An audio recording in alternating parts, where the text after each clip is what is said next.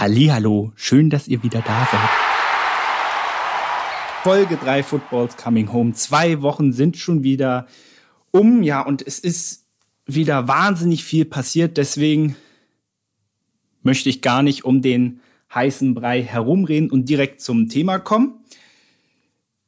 Ähm, wir haben einen neuen Gast. Und zwar, den Benny habe ich jetzt mal auf die Ersatzbank verbannt für, für zwei Wochen. Nein, alles gut, der wird es mir nicht übel nehmen. Und ja, ich begrüße an dieser Stelle Dominik zum ersten Mal bei Footballs Coming Home. Grüße dich. Ja, Benny wurde jetzt ausgewechselt, jetzt bin ich hier. Hallo an alle Zuhörer. Das würde ich nicht so sagen, du kennst Benny nicht. Aber er ist, aber er ist ein netter Kerl. Er wird auch wiederkommen für alle Fans, die da draußen sind. Ja, warum Dominik? Erstmal, er hat sehr viel Ahnung von Fußball. Ich kenne ihn aus der Schule. Wir waren nur ein Jahr in der Klasse und sind so gute Freunde. Ich hoffe, das kannst du bestätigen. Das Wenn kann ich nicht, bestätigen. kannst du es jetzt, kannst du es jetzt auch der Öffentlichkeit, kannst du mich, kannst du mich bloßstellen? Nee, nee, nee. Und was natürlich, äh, beziehungsweise das ist nicht natürlich, aber das ist extrem besonders. Und zwar, du bist Fan von der TSG Hoffenheim. Ähm, wie konnte das passieren? Ein Missgeschick, ein Missgeschick. Nein, ich ähm, muss sagen, ich war eigentlich immer recht überzeugt von ihrer Philosophie. Also junge Spieler kaufen sehr billig meistens, die ausbilden und sehr teuer weiterverkaufen. Also nicht unbedingt auf die größten Talente setzen, nicht unbedingt auf ähm, riesige Spieler aus sein, sondern eher sich auf kleine Dinge fixieren und die aber so groß wie möglich machen. Und das fand ich immer ganz schön. Genau. Und wann, und wann ist das so entstanden? Also wie lange bist du jetzt Fan? Ich würde sagen, es müsste ungefähr seit 2014 sein. Circa. Oh, es sind ja schon sechs Jahre, ähm, na, 2014, sieben Jahre. 15 so, ja, könnte hinkommen. Ungefähr. Nein, ich frage nur deshalb, ähm, weil, also Dominik kommt natürlich gebürtig aus Berlin, daher kennen wir uns ja. Und es ist ja eigentlich nicht so ungewöhnlich, dass man auch in anderen Städten, zum Beispiel Bayern, Dortmund-Fans und so findet. Das sind ja Vereine, die ja auch überregional ganz viele Anhänger hat. Aber gerade so Hoffenheim, ähm, ich erinnere mich nur mal an zwei Spiele, wo Hoffenheim dabei war. Einmal, das war das letzte Spiel vor Corona, also mein, letzt, mein letztes Spiel, was ich besucht habe. Das war, äh, wirst du dich dran erinnern, da haben wir auch drüber geschrieben, äh, das Pokalspiel Bayern gegen Hoffenheim, was 4 zu 3 ausging. Und da. Das äh, war, das war sehr, sehr spannend. ja, und da kann ich mich halt äh, dran erinnern, dass der Fan, also der Gästeblock, dass da einfach auch Bayern-Fans mit drin saßen, weil sie einfach schon wussten, dass der Gästeblock nicht voll werden wird, haben sie auch Karten für Ja. den Gästeblock verkauft. Und ich weiß noch, das war vor zwei Jahren oder so. Da war ich auch, äh, als die TSG gegen die Hertha mal gespielt hat im Olympiastadion. Und ich glaube, da war irgendwie 20 bis 30 Prozent vom Gästeblock war irgendwie ausgefüllt. Also ist ja, Hoffenheim hat ja eine relativ kleine Fanbase, aber Ja. liegt natürlich auch am Ort, ist ja jetzt keine Großstadt, beziehungsweise Hoffenheim spielt ja nicht mehr in Hoffenheim, sondern in Sinsheim streng genommen. Genau. Aber trotzdem ist eigentlich ein hochinteressanter Club und vor allem toll, dass ich so jemanden in meinem äh, in meinem bekannten Freundeskreis habe, weil das ist absolut nicht alltäglich und wir werden heute natürlich für die wenigen TSG-Fans, die es da draußen gibt, werden wir heute natürlich auch äh, ganz im Speziellen auf die Kraichgauer eingehen. Genau. Dominik nickt. Alles klar. Sehr gut. Na, und unser kurzer Ablauf. Ähm, wir reden über jedes Spiel, der 19. Spieltag in der Fußball-Bundesliga. Ja, ähm, war an sich nicht so spannend, aber gute Spiele gab es auf jeden Fall. Dann werden wir heute mal wieder auf die zweite Bundesliga eingehen und dann unter Punkt 4 steht Sonstiges. Da habe ich zwei Sachen. Einmal, wie schlägt sich Thomas Tuchel als Chelsea-Coach? War ja doch äh, sehr überraschend. Erst bei Paris entlassen und jetzt direkt wieder eine neue Anstellung. Und wir blicken dann voraus aufs DFB-Pokal-Achtelfinale, was jetzt unter der Woche stattfinden wird. Also wir haben viel zu tun. Dementsprechend würde ich sagen, fangen wir an. Ne? Genau. Los geht's. Wir steigen ein mit unserem 18 Uhr Live-Spiel. Ich sehe es schon vor mir, Wolfsburg gegen Freiburg. Es sind so acht Minuten gespielt. Es gab schon eine gute Chance für die Freiburger, aber an sich ist noch nicht so viel passiert. Hm, auf dem Papier jetzt ein, Spiel, was jetzt, ja, was mich jetzt nicht in die Höhe springen lässt. Äh, wie ist so, äh, was ist so deine Meinung dazu? Weil eigentlich sind es ja trotzdem äh, zwei Teams, die momentan richtig gut drauf sind. Ja, Wolfsburg gerade leicht am Schwächeln, muss man sagen. Ne? Also, meine, jetzt gegen Leverkusen verloren. Natürlich, es ist Leverkusen. Da kann man sich jetzt nicht wirklich für schämen als Wolfsburger. Aber ähm, ansonsten, ich sehe ein 2 zu 2 gegen Leipzig, ein 2 zu 2 gegen Union es sind okay drauf. Ich denke, ich denke, Freiburg hat auf jeden Fall sehr, sehr gute Chancen oder sie könnten sich auf jeden Fall, ich denke, ein Sieg wäre da schon möglich. Mal gucken, was drin ist. Mal gucken, was geht. Mhm. Aber man muss vor allem äh, sagen, dass der VfL zu Hause noch ungeschlagen ist. Also das sind sie auch nicht äh, von ungefähr. Ich ja. möchte beim SC Freiburg vor allem auf eine Personalie eingehen. Spielt heute mhm. auch wieder von Anfang an, und zwar Stürmer Demirovic. Mhm. Sagt dir äh, bestimmt was. Na klar. Äh, ich finde das nur so, beziehungsweise als ich so in den zwei Wochen mir so über Demirovic Gedanken gemacht habe, ist nicht so gut in die Saison gekommen und dann in den letzten sechs Spielen neun Scorerpunkte, also drei Tore und sechs Vorlagen. Also er hat in den letzten Partien hat der richtig abgeliefert und dementsprechend hat er jetzt auch offensichtlich seinen Stammplatz beim Sportclub. Also extrem beeindruckend. Äh, davor hatte ich ihn absolut gar nicht auf dem Schirm. Ja, ging mir sehr ähnlich. Und was natürlich bei den Freiburgern auch aktuell sehr stimmt, ist, ist die Form. In den letzten fünf Spielen hat man nur einmal verloren und das war gegen die, gegen die Bayern. Ich denke, ja. das ist keine Schande zu verlieren, wobei man auch da dazu sagen muss, ich meine, ich sag nur 92. Minute, Nils Petersen an die Unterkante der Latte. Das hätte auch komplett anders ausgehen können. Insofern ja. der Sportclub einfach in einer bestechenden Form. Und äh, schauen wir mal auf die Tabelle. Wenn der Sportclub heute gewinnen würde, würden sie ein, wären sie nur noch ein Punkt hinter Gladbach und Wolfsburg. Wolfsburg steht aktuell auf Platz 6. Also Freiburg ist nicht mehr weit von der Europa League entfernt. Auf der anderen Seite, wenn Wolfsburg. Nicht. Sie sind nicht mal weit von der Champions League entfernt, wenn man es so nimmt. Okay, also äh, so müssen es ja nicht gleich übertreiben. Also zur Champions Zumindest League. punktetechnisch. Ja, ja. Äh, zur Champions League wollte ich eigentlich gerade bei Wolfsburg kommen, weil wenn die heute äh, gewinnen, stehen die bei 35 Punkten und sind auf Platz 3, wo aktuell Eintracht Frankfurt steht. Also zur Eintracht werden wir noch kommen, aber das ist ja höchst beeindruckend. Und wenn ich so Wolfsburg Champions League denke, dann fallen mir so diese Duelle damals, wo noch Kevin de Bruyne beim VfL gespielt hat oder ja. wo sie mal Real Madrid zu Hause 2-0 geschlagen haben, glaube ich. Da, da, da war mal irgendwas. Ich möchte jetzt nicht so viel. Steile These, Demirovic, der neue Kevin de Bruyne. Auf Freiburger Seite meinst du? Ja. Ja. Auf Freiburger Seite. Oh, nein, nein, nein. Also dieser Vergleich ist ein bisschen sehr verrückt. Aber ja. äh, auch beim VfL Wout Weghorst, ich mochte ihn schon, äh, schon bevor er so viele Tore geschossen hat, schon als er gekommen ist, weil er ist so ein Holländer, so ein wuchtiger Typ. Äh, ich glaube, äh, seinetwegen wurde der Begriff Mittelstürmer erfunden.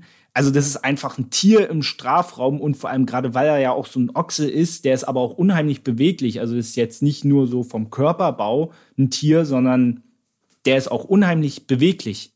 Ja, das ist so ein, so ein Haarland ein bisschen langsamer, würde ich sagen. Oh, ich würde gar nicht unbedingt sagen, dass er so viel. Na, man müsste, ja, kann man schwer sagen. Doch, Haaland ist, glaube ich, ja, auf also Strecke der doch. Schnellste ist er schon nicht, aber. nee, ja. Aber müssen Mittelstürmer auch nicht, solange er die Tore macht, ist so. Nö, nö absolut nicht. Und, genau, genau. und ich habe ihn jetzt in meiner Kicker-Manager 11. Es waren ja jetzt, man konnte ja jetzt, ähm, das Wintertransferfenster war sozusagen offen und ich habe mir Wechhorst geholt und Waman Gituka für Kunja und Luke Bacchio, die mich in der Hinrunde fürchterlich enttäuscht haben.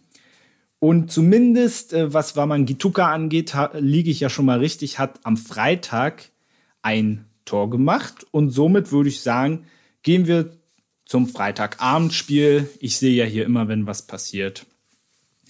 Wie schon vor zwei Wochen, dann werde ich euch das berichten, falls wieder ein Luka Jovic kommt und auf einmal wieder zwei Tore schießt. ja, war, äh, war schon besonders, muss man sagen. So, Freitagabendpartie Stuttgart äh, gegen Mainz. Ja, ähm, was war das für ein Spiel? Mm, also die Stuttgarter, erstmal muss man sagen, der VfB, er hat seinen ersten Heimsieg in dieser Saison vollbracht. Die Stuttgarter ja brutal auswärts stark, haben zu Hause einfach nicht. Dominik hat gerade geklatscht. Äh, aber jetzt haben sie es endlich geschafft. Sie haben zu Hause gewonnen und das muss ich auch sagen, relativ souverän. Mainz. Ja. Ja. Wo, wobei man immer dazu sagen muss, wenn man sich so die Statistik anguckt, das täuscht tatsächlich ein bisschen. Also 11 zu 9 Torschüsse, Ballbesitz 52 zu 48 Prozent. Also Stuttgart hatte schon die besseren Chancen, aber es war auch nicht so, dass der FSV komplett unterlegen war. Hm. Ja, also zu Mainz kann ich diese Saison nur eins sagen. Ich glaube, die werden nicht, dass sie vergessen werden, aber dadurch, dass Schalke so extrem schlecht ist, ist, glaube ich, die, die Performance, die schlechte Performance von den, von den Mainzern etwas äh, egalisiert worden. Ja, denke ich. Kann man schon. so sagen. Also ich meine, die stehen schon sehr schlecht in der Tabelle da. Mit 10 Punkten jetzt nach 19 Spielen ist schon sehr, sehr schlecht. Trotzdem spricht aber keiner so wirklich drüber, weil halt Schalke das Ganze nochmal noch mal toppen kann. Und Zu Schalke werden wir noch kommen. Ich bleib aber auch mal bei Mainz. Ich, ich hm. schaue da vor allem mal in die Offensive. Also zum Beispiel ein John Philipp Mateta, der ist ja jetzt äh, erstmal auf Leihbasis, aber der wird dann garantiert wechseln. Sehr, sehr schade. Ja, ist ja, sehr, ist ja jetzt schade. zu Crystal Palace gewechselt und der hat fast die Hälfte der Tore gemacht. Und wenn ich mir jetzt, wer da im Sturm stellenweise spielt, Onisivo ist nicht mehr in der Form, wo er mal war. Jetzt hat Quaison im Sturm gespielt, eigentlich einer, der eher über außen kommt. Burkhardt ist nicht der, ich sag mal so, Burkhardt ist eher so ein Timo Werner, aber auch nicht so ein Strafraumstürmer. Und dann hast du einen Adam Soloy, den du aber eigentlich schon vom Hof gejagt hast und jetzt soll der ja. soll der liefern. Das ist so ein bisschen, das hat der FSV ein bisschen ungünstig gemacht beziehungsweise ähm, kommuniziert.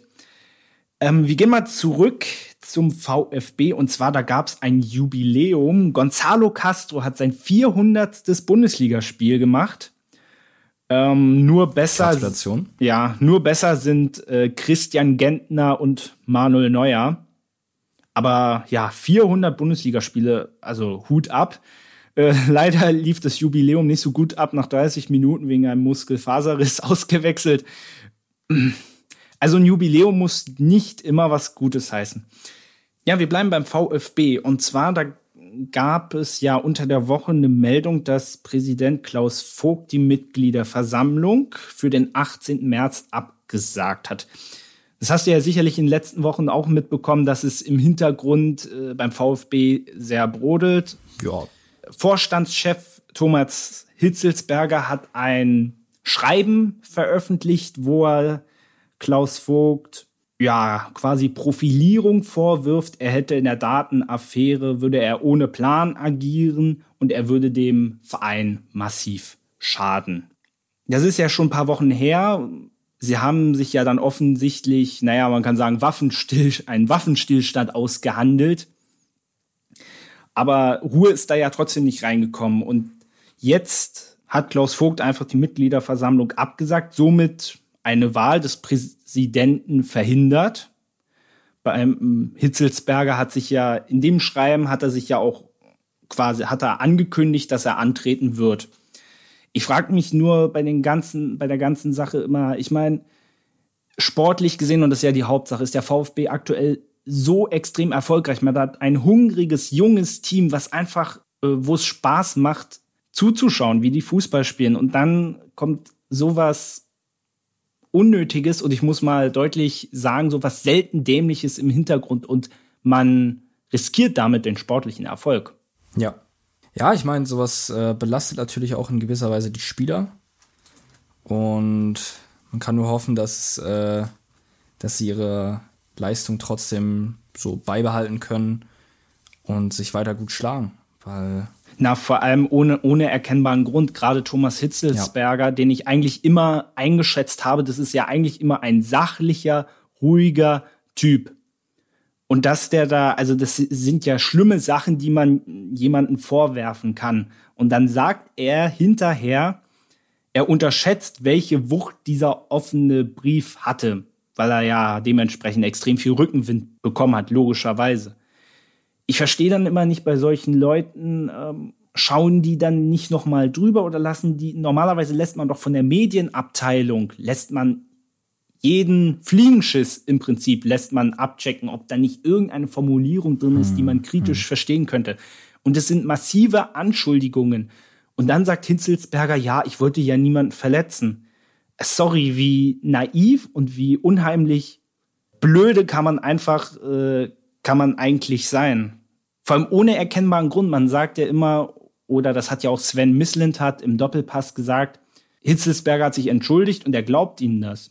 Das ist ja schön. Ich glaub's nämlich nicht, weil dieser Angriff kam aus der kalten Hose, war auch vollkommen unnötig, vor allem den so öffentlich zu machen. Das war absolut schwachsinnig. Und dann sagt Hitzelsberger, er macht das, nein, er sagt dann, er möchte damit den Verein beschützen er versteht gar nicht, dass er mit dem, dass er mit dem Schreiben den sportlichen Erfolg riskiert. Und genau das, wo der VfB gerade steht, dass er das massiv in Misskredit bringt. Und das hätte ich von Thomas Hitzelsberger nicht erwartet, dass er da so blauäugig ist. Ja, sehe ich genauso. Kurz und knapp. Ja. Ja, ja, kein, ja ist, ist, ein, äh, ist ein kompliziertes äh, Thema. Wie gesagt, es steht auch gar nicht fest, ob Thomas Hitzesberger überhaupt laut den Statuten überhaupt antreten darf. Äh, ja, wir werden das weiter beobachten. Ich finde das einfach nur wahnsinnig schade, weil es einfach super schwachsinnig ist. Um, um das Spiel jetzt endgültig abzuschließen, äh, wollte ich doch noch mal was zum FSV Mainz sagen.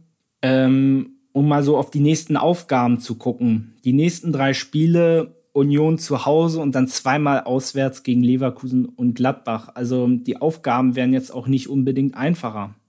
Ja, es wird, es wird eine schwierige Zeit und äh, ja, es wird eine schwierige Phase für den Mainz 05 und ähm, was das für Auswirkungen vor allem wieder auf solche Sachen wie Trainerwechsel hat, das, das weiß man nie, ob es da dann die nächsten Diskussionen gibt. Ich glaube, 105 hatte diese Saison zwei Trainerwechsel, bin ich da richtig? Lass mich überlegen. Jan Moritz Lichte und Achim Bayer-Lotzer, ja. Müsste, ja. Ja, mal sehen, wann, wann der aktuelle Trainer dann sein, sein Amt widerlegen kann. Ah, ich glaube nicht, ähm, dass das ähm, so schnell passiert. Er ist ja gerade erst da. Also ich, ich glaube, ich glaube, es liegt eine, ja, also es liegt natürlich nicht am Trainer bei diesen konstant schlechten Leistungen oder glaube ich eigentlich nicht. Aber Ne, du musst einfach wissen, ja, mal schauen. es gibt einfach gerade Teams, die aktuell besser sind. Obwohl ich dazu sagen muss, man hat sich ja zum Beispiel mit Dominik Kor, mit einem Danny da Costa, hat man sich ja zumindest auf Leihweise, hat man sich ja doch auch verstärkt. Ja. Nochmal stabilisiert. Ja. Ähm, aber ich meine, die lösen, die lösen jetzt aber auch nicht das Problem in der Offensive. Ja, es ist schon eine, eine komische Transferpolitik, wie man in eigentlich den besten Spieler, den man hat, ziehen lässt, leihweise und dann ja er in der Defensive versucht noch was rauszureißen, weiß ich nicht, ob das jetzt so der Schlüssel ist. Ja, aber Mateta wahrscheinlich, sie wollten Ruhe reinbringen, weil Mateta ist auch kein, ähm, ja, ist ein komplizierter Charakter, sagen wir es so. Also es hatte schon einen Sinn, aber ich verstehe, was du meinst. Jetzt muss ich kurz unterbrechen, weil der VfL Wolfsburg ist gerade in Führung gegangen oh. nach einer Ecke John Anthony Brooks. Ich habe nur deswegen nichts gesagt, es ist schon zwei Minuten her, ah, okay. ähm, weil das Tor überprüft worden ist. Ich konnte allerdings nicht genau herausfinden, warum eigentlich. Ach so, weil es da irgendein Foul noch im Strafraum war, aber es war offensichtlich alles okay und Wolfsburg führt mit 1 zu 0. So, Dominik, jetzt darfst du. Ja, genau. Ich, ich finde solche Sachen, die, die gehören immer in den Sommer, weil das sind so, so große Entscheidungen. Natürlich, wahrscheinlich war es auch das Anliegen von, von Mateta selber, jetzt, äh, dass, dass sich das alles schneller legt oder auch vom Vorstand. Aber solche Sachen im Winter immer zu klären, im Laufe der Saison im Grunde genommen, vor allem in diesem Jahr, wo, wo es eigentlich keine wirkliche Winterpause gab, finde ich schon schwierig. Ja. Aber wie gesagt, man kann es immer nur so von außen. Ja, genau, klar. Ja. Wir steigen ein in die Samstagnachmittagspartien. Und äh, ich sag mal, beim ersten Spiel gebe ich dir mal ein kleines Rätsel. Und zwar geht es darum, diese Statistik habe ich noch öfter hier versteckt, die werdet ihr noch äh, das ein oder andere Mal heute hören. Und zwar die Mannschaft beziehungsweise die Partie, die ich meine, diese Mannschaft ist am effektivsten vor dem Tor und macht rund 37 Prozent ihrer Chancen rein. So, und jetzt, es sind ja fünf, nee, am Samstag, es sind ja sechs Spiele, also zwölf Mannschaften. Stuttgart und Mainz sind schon mal raus. Wolfsburg, Freiburg auch und Köln und Bielefeld auch. So, jetzt ähm, sag mir mal, was meinst du, wer ist in der Bundesliga am effektivsten, was Torchancen angeht? Am effektivsten? Ich sage dir, du kommst da nicht drauf. Also ich würde ehrlich gesagt etwas zu Frankfurt tendieren, wäre aber wahrscheinlich etwas zu offensichtlich.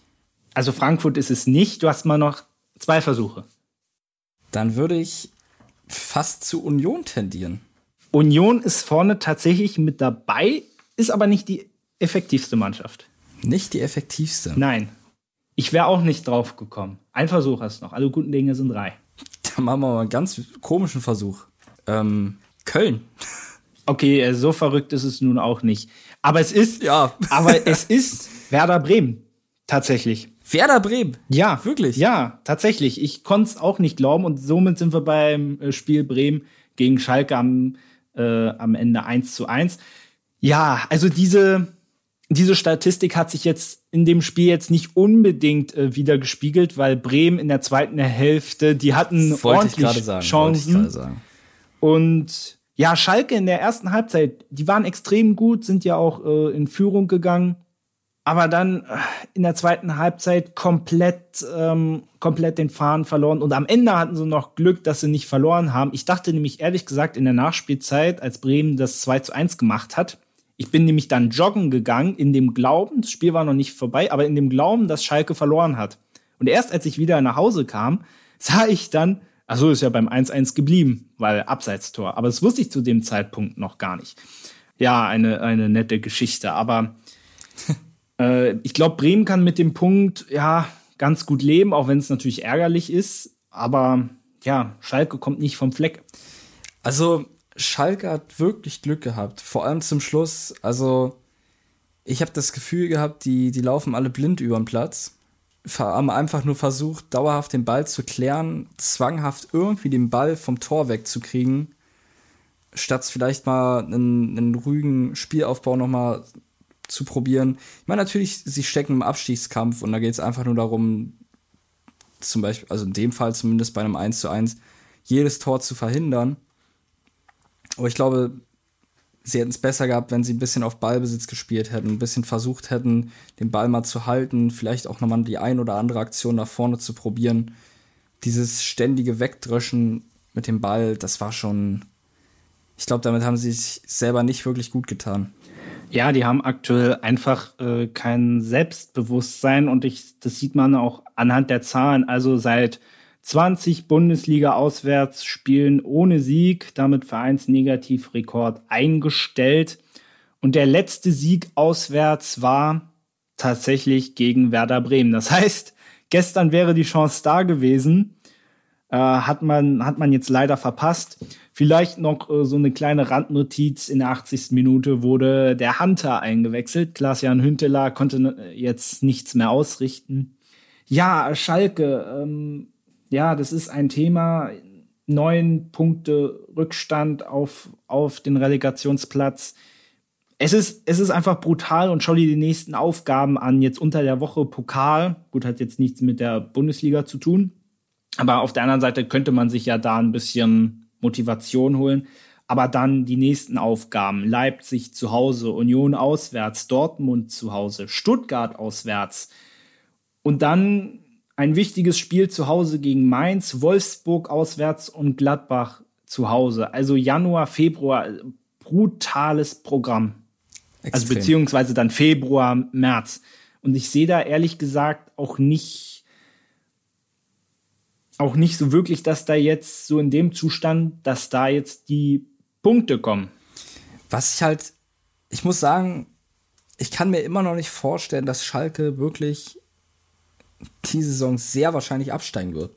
Es ist irgendwie für mich ein Gedanke, mit dem ich mich noch nicht so angefreundet habe. Ich weiß nicht, wie es dir geht, aber irgendwie der Gedanke. Es war auch so wie letzte Saison mit Werder Bremen. Ja. Zum Glück haben sie es in letzter Sekunde aber äh, äh, vereitelt, aber in der eigenen Hand hatten sie es ja auch nicht mehr, muss man ja auch dazu sagen. Ja.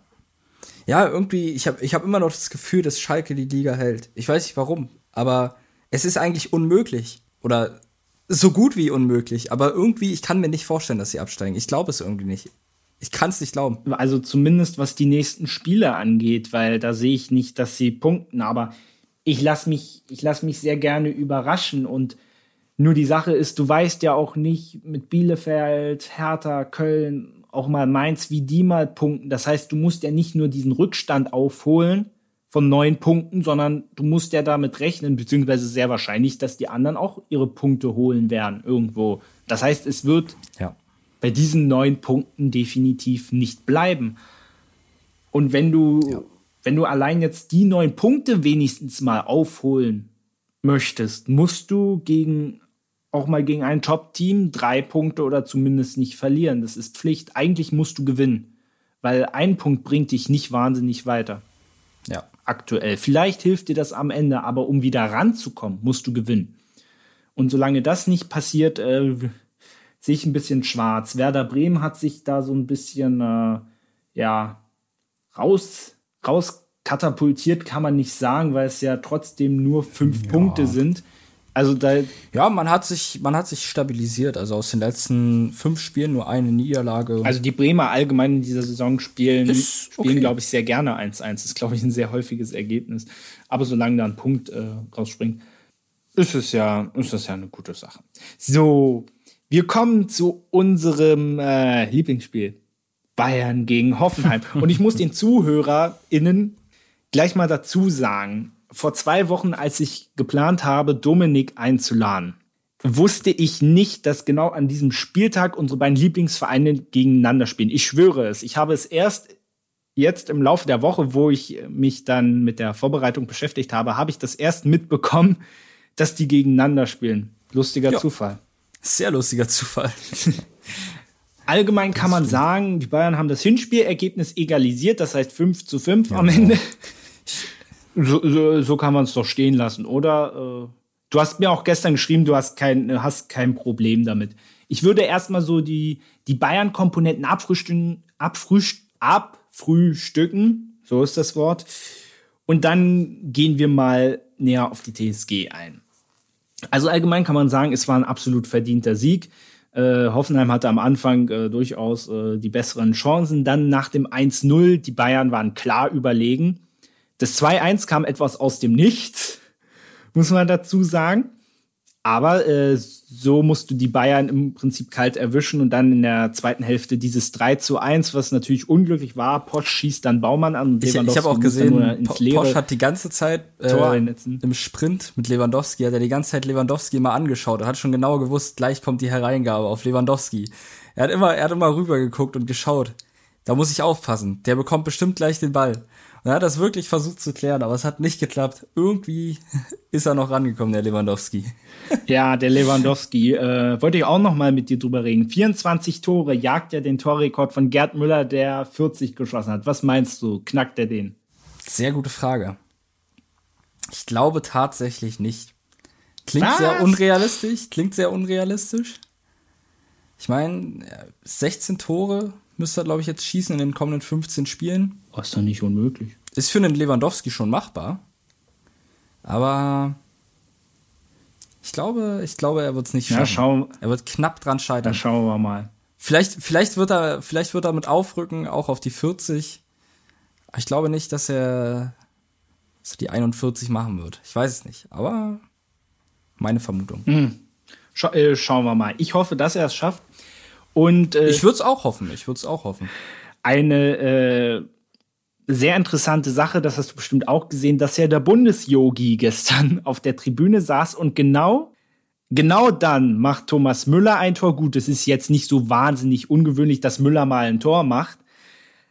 Aber äh, verbunden mit der Tatsache, dass Boateng auch ein Tor macht. Also genau die zwei Spieler, nach fast vier Na, Jahren. Ja, nach vier Jahren. Und das letzte Tor von Boateng, gegen wen hat er das gemacht? Gegen, gegen Hoffenheim. Da, da, weißt du, so eine Geschichten schreibt nur der Fußball. Das ist einfach, wie sich dann manch, manche verrückte Sachen, wo, wo sich da so ein Kreis schließt, das finde ich einfach, ja, finde ich einfach wahnsinnig lustig.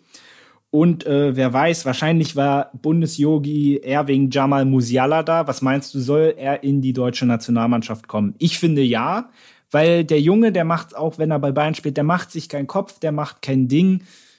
Und besser wir parken ihn bei uns, als dass uns die Engländer den wegschnappen. Ja. Ja, ich würde ich es mir auch wünschen. Vor allem dann vielleicht äh, in ein paar Jahren die Zukunftsoffensive. Man weiß noch nicht, was aus Mukoko wird, aber vielleicht die Zukunftsoffensive Musiala Mukoku. Wer weiß. Wäre schon interessant. Äh, Dominik schaut ja Dominik schaut ja jetzt sehr in die Zukunft. Sehr, sehr weit. Nee, aber ist, ja, aber ist vollkommen, äh, ist vollkommen richtig, ähm, was du sagst. Würde ich interessant finden. Hm. Und was vielleicht für dich noch interessant ist, ähm, Bayern gegen Hoffenheim ist ja auch für Hansi Flick ein besonderes Spiel. Also Flick ja. war ja früher auch schon mal bei der TSG. Hm. Und es war letztes Jahr dieses 4 zu 1. Es war die höchste Niederlage unter Flick und die einzige Niederlage wettbewerbsübergreifend in 2020. Ja. Das heißt, äh, ihr seid besser als der FC Barcelona, als sonst jedes andere Team, was die Bayern im Trippeljahr nicht stoppen konnte. Die TSG hat es hingekriegt. Herzlichen Glückwunsch. Danke. Ja, Bayern Hoffenheim ja immer eine sehr, sehr spannende Geschichte. Man weiß eigentlich nie, was rauskommt. Ich glaube, in der Regel, ich glaube, ja. Hoffenheim in den letzten fünf, sechs Jahren der Verein, der Bayern die meisten Punkte abgeknöpft hat. Hatte ich gestern äh, gelesen. Das kann sehr gut, äh, das kann durchaus sein, wobei ich mich auch immer erinnern kann, dass auch gerade immer so die Spiele äh, gegen Hertha, da hat haben die Bayern auch des Öfteren. Also in ja. Berlin, zu Hause weniger, aber in Berlin, weil ich die letzten Jahre auch immer da war. Aber Hoffenheim, ja, das waren immer, das waren immer eklige Angelegenheiten, das stimme ich dir zu, die waren selten deutlich. Also zum Beispiel letztes Jahr dieses 5 oder 6 zu 0 oder 6 was? 0, ja. 6-0. Das war ja eigentlich eine komplette Ausnahme. Das ja. so deutlich war es eigentlich nie. So, ähm, ja, die Bayern haben jetzt nächste Woche am Freitag noch das Spiel gegen Entschuldigung, das 2 zu 0 für den VfL Wolfsburg und es ist oh. Wout Weghorst. Wout Weghorst, das, gar, das, garantiert mir Punkte in meiner Kicker-Manager-Elf. Oh, ich werde so abräumen. Cool. ja, der Sportclub, kann ich sagen, spielt irgendwie ist so ein bisschen passiv, wirkt irgendwie nicht so frisch, ist nicht so richtig da. Warte, jetzt müssen wir mal gucken, Schade. ob das vielleicht abseits war. Nein, oh, war überhaupt kein Abseits. Ja, Wehorst macht er überragend. In, in Stürmermin hier halt. Ja, 2 zu 0 nach 40 Minuten. Äh, wo wollte ich zurück? Ach ja, Bayern spielt ja noch am Freitag äh, gegen die Hertha und dann geht's zur FIFA Club WM nach Katar, um da, glaube den sechsten Titel jetzt einzufahren. Es ist, es ist Wahnsinn. Kommen wir zur TSG Hoffenheim. Das ist doch jetzt dein Thema und äh, äh, ich kann euch sagen, Dominik lag mir die letzten zwei Wochen mit sämtlichen Statistiken in den Ohren und ich habe gesagt, ja, behalte die und bring die dann unbedingt ein. So, ich fange mal, ich fange mal an und dann jo. kannst du mir deine ganzen Zahlen um die Ohren hauen. Äh, diese Saison ist ja für die TSG ja eine Achterbahnfahrt, kann, kann man so sagen in der Europa League alles weggeräumt. Das ist auch nicht so selbstverständlich, wenn man bedenkt, dass Hoffenheim, glaube ich, immer, wenn sie international gespielt haben, also sowohl Champions League als auch Europa League, es bisher nicht geschafft haben, über die Vorrunde hinauszukommen. Und dafür war das extrem souverän. Aber in der Liga geht es so ein bisschen rauf und runter. Wir haben ja eben schon drüber gesprochen. Letztes Jahr dieses 4-1 gegen Bayern, dann hat man gegen Gladbach 2-1 gewonnen, gegen Hertha 3-0. Aber dann gab es halt ein 4-1 gegen Leverkusen, Im Pokal ist man gegen Fürth ausgeschieden, 4-0 auf Schalke verloren. Man hatte immer so den Eindruck, auf sowas Gutes kommt gleich wieder irgendwas Schlechtes. Und ich glaube, ein großes Problem, wir werden auf das mit den Verletzten wirst du bestimmt, äh, wirst du bestimmt drauf eingehen. Aber ich habe ja gesagt, ich habe da eine Statistik zu Chancenverwertung. Die ist der Horror. Und bei Hoffen, ja, und bei Hoffenheim liegt die Chancenverwertung bei 24 Prozent. Und wenn ich das richtig im Kopf hatte, ist Hoffen, Hoffenheim ist natürlich nicht letzter, aber ziemlich, ja, ziemlich weit hinten damit. Ja, die, die Chancenverwertung ein sehr, sehr schwieriges Thema bei Hoffenheim. Also die Offensive bis auf Kramaric. Man hat es auch jetzt im Bayern-Spiel wieder gesehen. Bebu da, ich glaube, zwei, drei Großchancen gehabt, die man, wo man auf jeden Fall schon mal eine nutzen könnte. Dann würde das Ergebnis auch etwas entspannter aussehen. Also, ja, ich glaube. Auf der anderen Seite, wenn du natürlich auch einen Welttorhüter gegenüberstehen hast, der hält die unmöglichsten Dinge. Das stimmt. Aber da war eine Chance, die hatte ich gesehen. Es war ein Kopfball von Bebu. Und ja. der ist so knapp am Tor vorbei, da. Mensch, den muss man schon nutzen eigentlich. Und das ist halt das, das große Problem bei Hoffenheim in letzter Zeit. Die letzten Wochen sind da der Horror. Wobei ich mich bei Bebu frage, ist er wirklich so ein klassischer Mittelstürmer? Ist das nicht eigentlich auch so einer, der eher so über die Außen kommt, auch eher so ist der nicht auch so eher ein Timo Werner vergleichbar, der jetzt ja. nicht so ein Strafraumstürmer ist? Ja, ist er. Also ist schon eher so ein, so ein Flügelspieler. Ist auch, was Vorlang angeht, kann er auch eigentlich viel mehr als, als Tore, finde ich. Also statistisch gesehen ist er auch zusammen mit Baumgartner der Top-Vorlagengeber Top bei Hoffenheim. Das heißt, es, da ist er schon auf jeden Fall gut dabei. Aber Tore schießen ist jetzt nicht so seine Leidenschaft. finde ich. Und das ist auch immer so eine Achterbahnfahrt. Der hat mal Spiele, wo er wirklich richtig gut performt und dann mal wieder Spiele, wo man sich fragt, so, ja, was, was macht er? Wie erklärst du dir denn allgemein diese äußerst äh, wechselhafte Saison? Man kriegt ja keine so richtige Konstanz rein, äh, weil man ja jetzt auch sieht, es sind für die TSG auch nur fünf Punkte auf den Relegationsplatz. Also es könnte auch gefährlich werden, durchaus. Es fehlt vor allem im, äh, im Spielaufbau. Das ist, das ist, glaube ich, das größte Problem. Man hat jetzt, äh, dadurch, dass auch viel Bebu gespielt hat, versucht, viel über schnelle Konter zu spielen, was halt gegen manche Gegner äh, sehr gut klappt, gegen manche aber auch wieder nicht. Und ähm, ja, da war halt ein Grillitsch war verletzt, der jetzt langsam wieder reinkommt. Geiger immer noch verletzt. So, diese, die, unser Mittelfeld war sehr, sehr leer. Da gab es keine wirklich großen Möglichkeiten. Rudi war eine Zeit lang verletzt. Es war alles so sehr offen. Auch Kader Rabeck hat den ersten Spieltag gespielt und das war's die Saison, der auch sehr wichtig im Hoffenheimer System ist. Auch eröffnet das Spiel viel. Also alleine die Außenverteidigerposition. Ich glaube, der einzige, der die letzten Wochen gesund war, das war äh, Brené gewesen, der glaube ich die Saison vielleicht einen Einsatz hatte. Auf den hat man auch gar nicht gesetzt in dieser Zeit dann, auch als die ganzen anderen Außenverteidiger verletzt waren. Heißt, irgendwie hat es einfach im Spielaufbau die ganzen Monate jetzt gefehlt, dass man irgendwie, man wusste scheinbar nicht ganz, wie man ein Spiel richtig eröffnen sollte. Ich glaube, das war so das größte Problem. Deswegen auch immer Kramaric die, die größte Anspielstation, weil der wahrscheinlich am besten weiß, was man mit einem Ball anfängt. Ähm, ja, vor allem die Verletzungen, die haben schon einiges kaputt gemacht. Auch die Verletzung von Hübner, der eigentliche Kapitän. Das ist so irgendwie, da fehlt auch etwas die Konstanz in der Mannschaft, äh, was Spieler angeht. Was ja auch mh, hm, ein, insbesondere am Anfang der Saison, ein großes Problem war, war ja dieser doch relativ große Corona-Ausbruch. Das war ja zum Glück bisher in der Liga die Bundesliga wurde ja in der Hinsicht relativ verschont.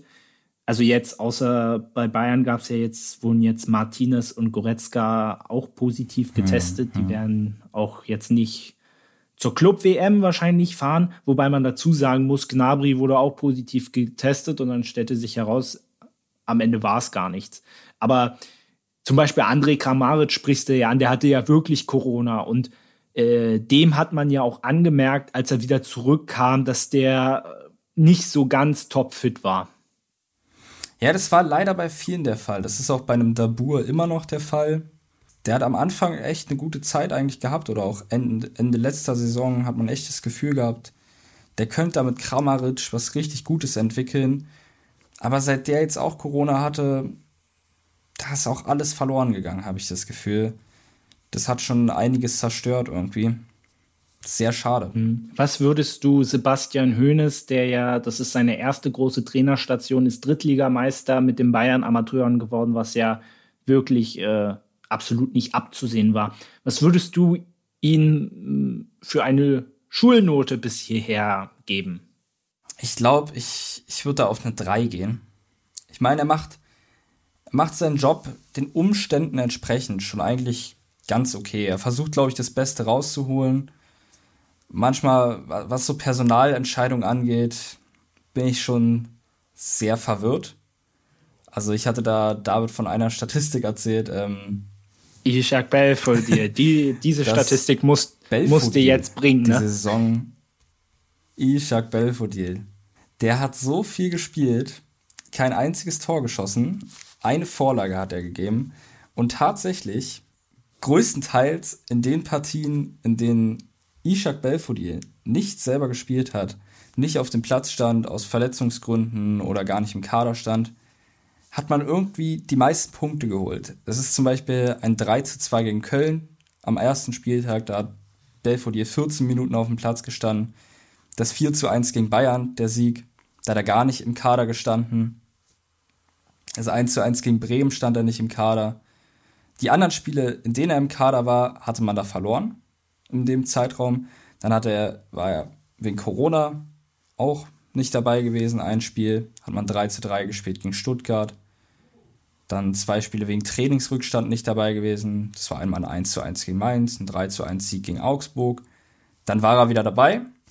4-1 gegen Leverkusen verloren, 1-0 gegen Leipzig verloren, was man jetzt natürlich nicht deswegen begründen kann. Da hat zum Beispiel einmal 30 Minuten auf dem Platz gestanden und einmal 24 Minuten. Das heißt, er war jetzt wahrscheinlich oft nicht der Hauptgrund. Aber wenn man sich dann. Sehr viel Unvermögen ja. dabei, ja. Aber wenn man sich dann zum Beispiel das Spiel gegen Gladbach anschaut, da hat man 1 zu 0 hinten gelegen die ganze Zeit. In der 71. Minute wurde Belfodil dann ausgewechselt und komischerweise trifft dann Kramaric in der 75. Minute und Cessignon in der 86. Und irgendwie spielt man das, äh, dreht man das Spiel noch. Natürlich, man kann es jetzt nicht hundertprozentig damit begründen, aber auch die letzten Spiele, das 3-0 gegen Köln, da stand Belfodil nicht auf dem Platz. Beim 3-0 gegen Hertha stand Belfodil nicht auf dem Platz. Ich möchte ihn jetzt nicht als Verantwortlichen für viele Ergebnisse machen, aber der hat einfach eine sehr, sehr schlechte Saison. Auch letzte Saison nicht getroffen. Also jetzt, also zwei Spielzeiten eigentlich ohne Treffer. Ich weiß nicht, ob das noch die richtige Personalie auf der Stürmerposition bei Hoffenheim ist. Mhm. Ähm, um, mal, um mal das Spiel abzuschließen, was meinst du, wo wird es für die TSG noch hingehen? Hast du noch ja, sozusagen die Hoffnung, dass es vielleicht noch nach Europa gehen könnte oder meinst du, es könnte sogar im allerschlimmsten Fall gegen den Abstieg gehen? Also es sind jetzt noch 15 Spieltage. Theoretisch Europa ist noch drin. Es war ja letzte Saison recht ähnlich, dass man auch die ganze Saison eher so ein bisschen gewackelt hat im Mittelfeld. Da hatte man nicht so viel mit dem Abstieg zu tun wie jetzt. Aber da war es eher auch so, ich glaube, man hat sich die ganze Zeit so auf den zehnten Platz bewegt und so. Und dann zum Schluss hat man irgendwie nochmal, ja, gut, sehr gut gespielt und ist dann letzten Endes doch auf dem sechsten Platz gelandet. Die Saison kann ich mir jetzt nicht vorstellen, muss ich sagen. Mhm. Ich glaube, die Saison wird es da wirklich eher so bei einem zehnten, elften Platz bleiben. Abstieg denke ich eher nicht. Da sind doch einige Vereine noch etwas schlechter dran, wie Hertha, Bielefeld, Mainz, Schalke. Ich glaube, da unten würde ich uns, würde ich die Hoffenheim jetzt noch nicht einordnen, aber ja. so im Mittelfeld, denke ich. Und wie gesagt, ich denke, man kann ja auch in der Europa League. Molde FK sollte ja jetzt beispielsweise, das ist ja ein, der Gegner in der Zwischenrunde, sollte ja jetzt kein Problem sein. Da kann man ja auch durchaus, ich hoffe, äh, zumindest da mal die ein oder andere Runde gut machen. Ja. Dann haben wir doch Hoffenheim ausgiebig besprochen und wir gehen weiter zu Dortmund gegen Augsburg. Da gab es auch zwei Jubiläen und zwar Marco Reus hat im BVB-Trikot sein 200. Bundesligaspiel gemacht und Florian Niederlechner beim FCA sein 50. Bundesligaspiel. Mm, allgemein von diesem Spiel kann man sagen, der BVB hat hochverdient gewonnen, aber man hat auch wieder die ein oder andere Schwachstelle gesehen. Ähm, ich fange mal allein damit an, nach zehn Minuten, dass der FCA in Führung geht durch André Hahn.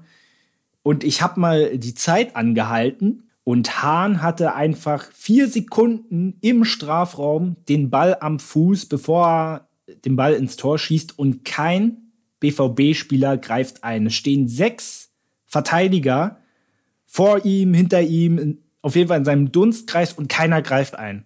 Und das ist für mich so für den BVB so symptomatisch es ist ein unheimlich klassisches Gegentor. Verwundert mich vor allem, weil man dann sieht, laut der Statistik, dass Hummels und Chan mit zu den besten oder eigentlich die besten Innenverteidiger der Bundesliga sind.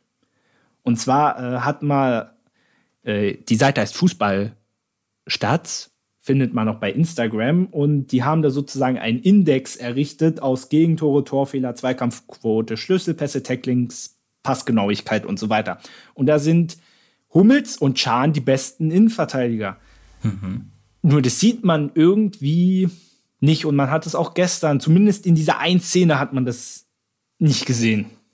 Was würdest du sagen, ist da das Problem? Würdest du denken, dass einfach äh, die fehlende Zuordnung ist oder? Ja, es ist nie auch immer nur ein Problem, sondern es ist einfach eine, eine Mischung auch aus vielen Zufällen und da kommt wieder das böse Wort mit M, Mentalität.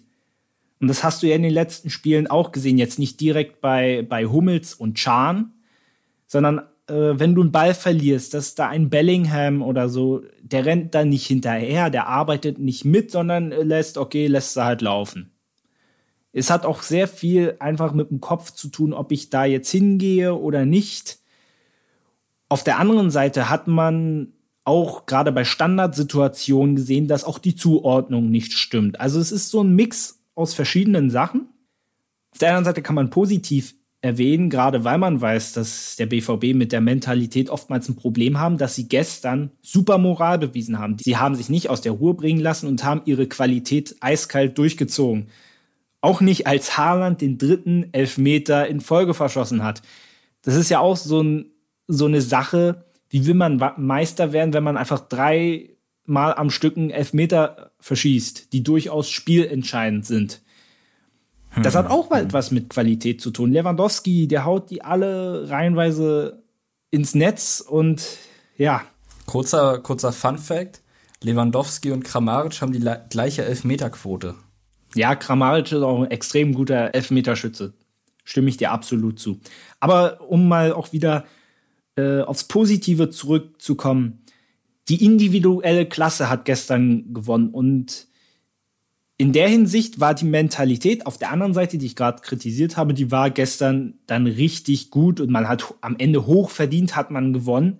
Ich habe allerdings auch noch einen kleinen Negativ-Fun-Fact, wieder die Chancenverwertung.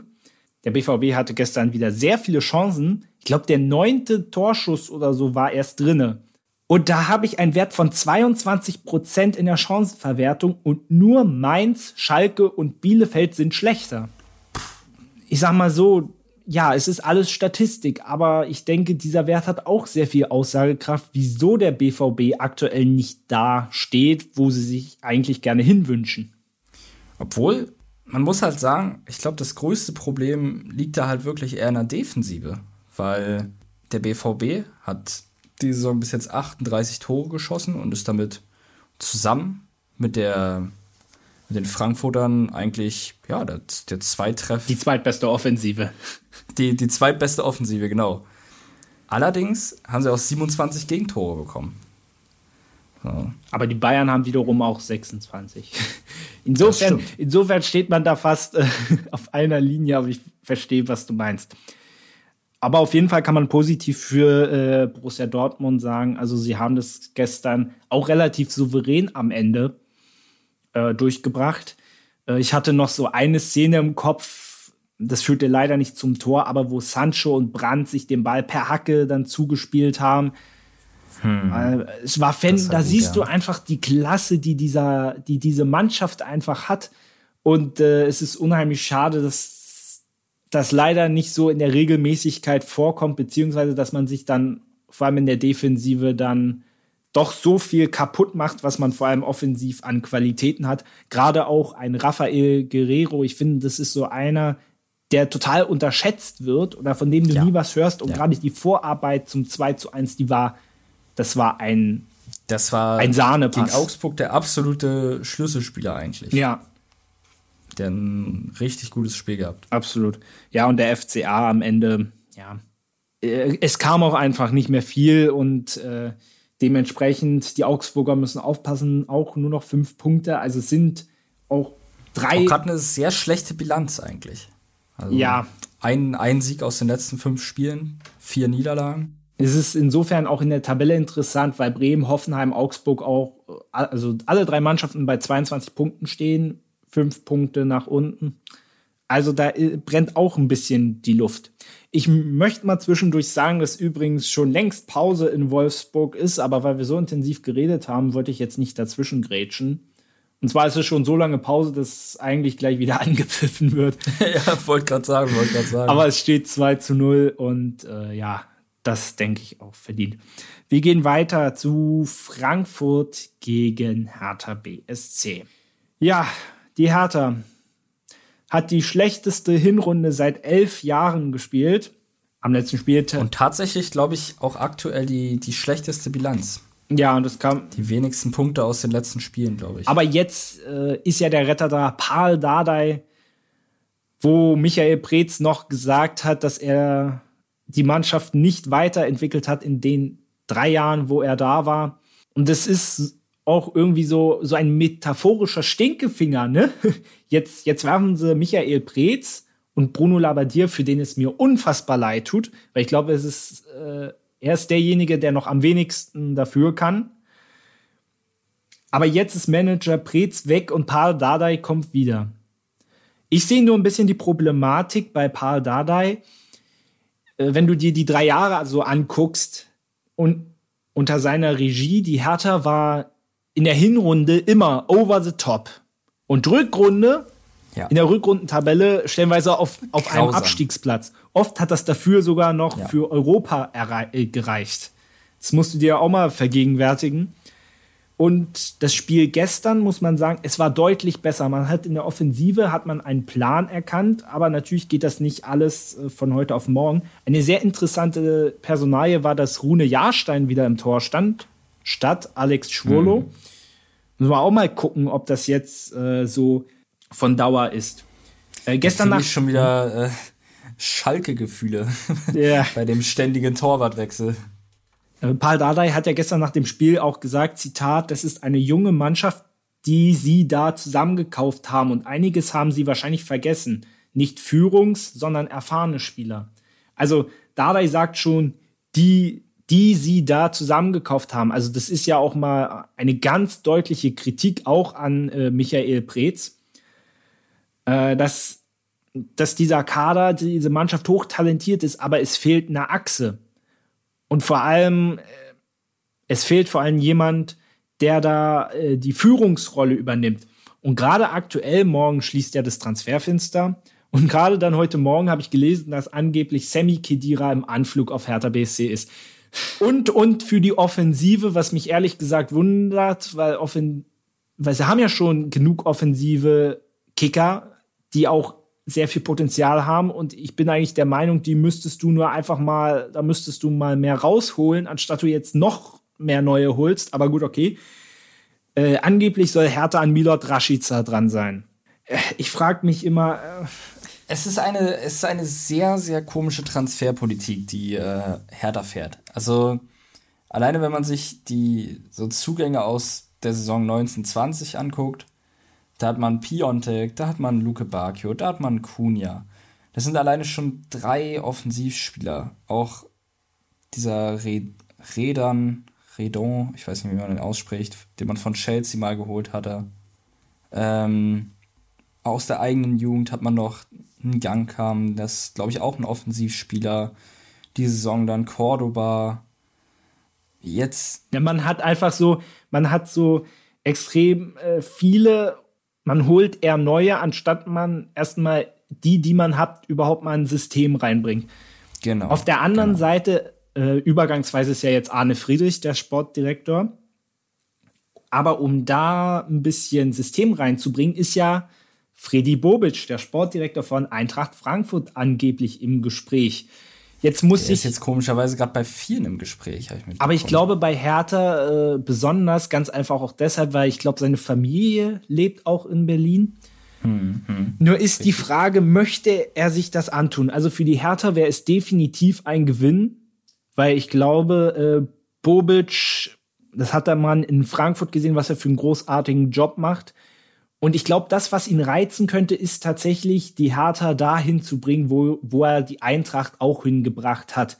Und er hat in Berlin dafür aber mehr finanzielle Mittel, wo ich der Meinung bin, er würde viel besser mit dem Geld umgehen und würde es viel sinnvoller einsetzen. Und ich glaube, er ist auch ein Typ, der wesentlich umgänglicher ist als jetzt ein Michael Preetz zum Beispiel. Ja, das, also mir ist halt aufgefallen, dass Freddy Bobic schon, schon auch sehr, sehr, sehr gute Mitarbeiter hat, die sich vor allem um vieles kümmern, was auch die Transferpolitik angeht.